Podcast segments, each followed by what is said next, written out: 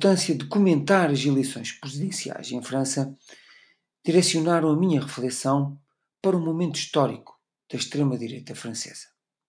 A Europa tem vindo a ser lugar de um aumento progressivo dos partidos de extrema-direita.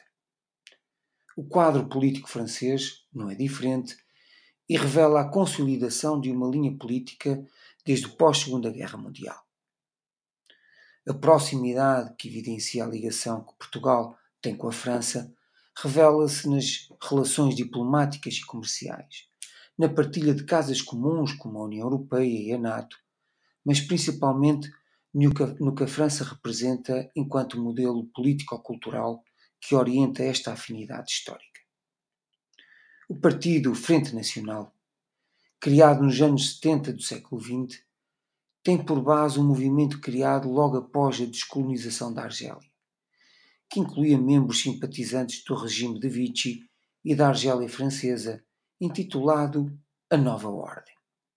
Todavia, apesar de vários resultados insignificantes desde então, foi nas eleições europeias de 1984, com o slogan Europa das Pátrias, que Jean-Marie Le Pen robustece e emancipa o status político da Frente Nacional, com 10,9%, ou seja, cerca de 2 milhões de votos.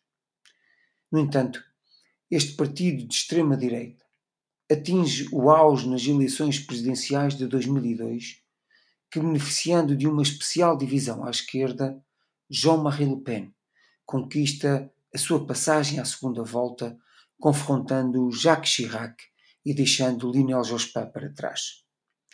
Apesar do resultado configurar uma derrota expressiva, a confirmação da sua implementação nas bases sociais francesas é assumida como força política consistente, conferindo-lhe assim uma estatura ao nível nacional.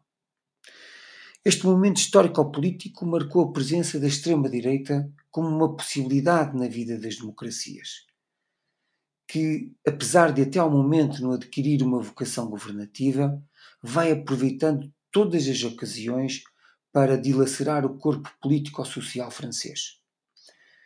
Os momentos eleitorais representam confronto político, mas a defesa da democracia faz-se no cotidiano, na praxis política, que responde aos problemas reais das pessoas e que permite estancar sentimentos de injustiça que fazem do medo uma arma política.